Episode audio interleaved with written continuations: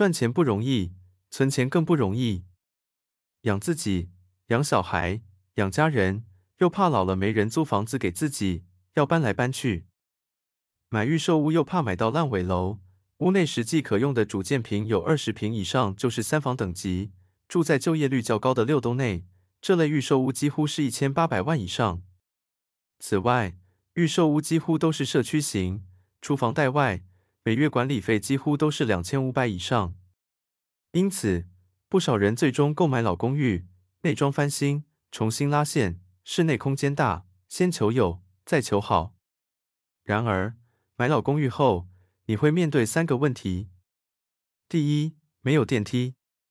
第二，没有专属的垃圾子母车；第三，没有管理员代收包裹。这些问题有没有解法呢？答案是有的，而且没有想象中的困难，至少比偿还贷款简单多了。针对没有电梯的问题，必须一开始就下定决心只买一楼到三楼的房子，不贪顶楼加盖。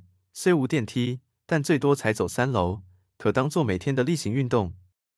但是，如果家中有行动不便的老人，则强烈建议直接买社区大楼。一个人钱不够，就全家集体出资，通常是可以有头期款的。针对没有垃圾子母车的问题，查好垃圾车的路线跟时间即可。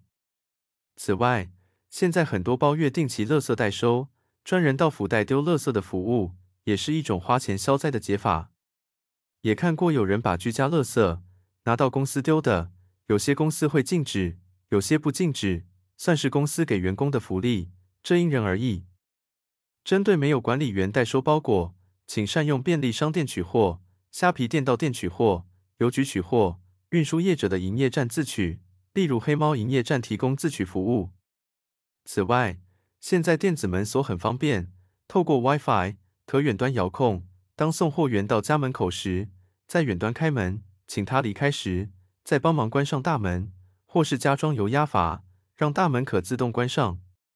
如果真的很担心，可室内加装监视器，往门口处拍摄，远端监控。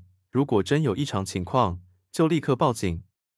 以上解决居住老公寓不便之处的小技巧，希望对各位听众有帮助。谢谢收听。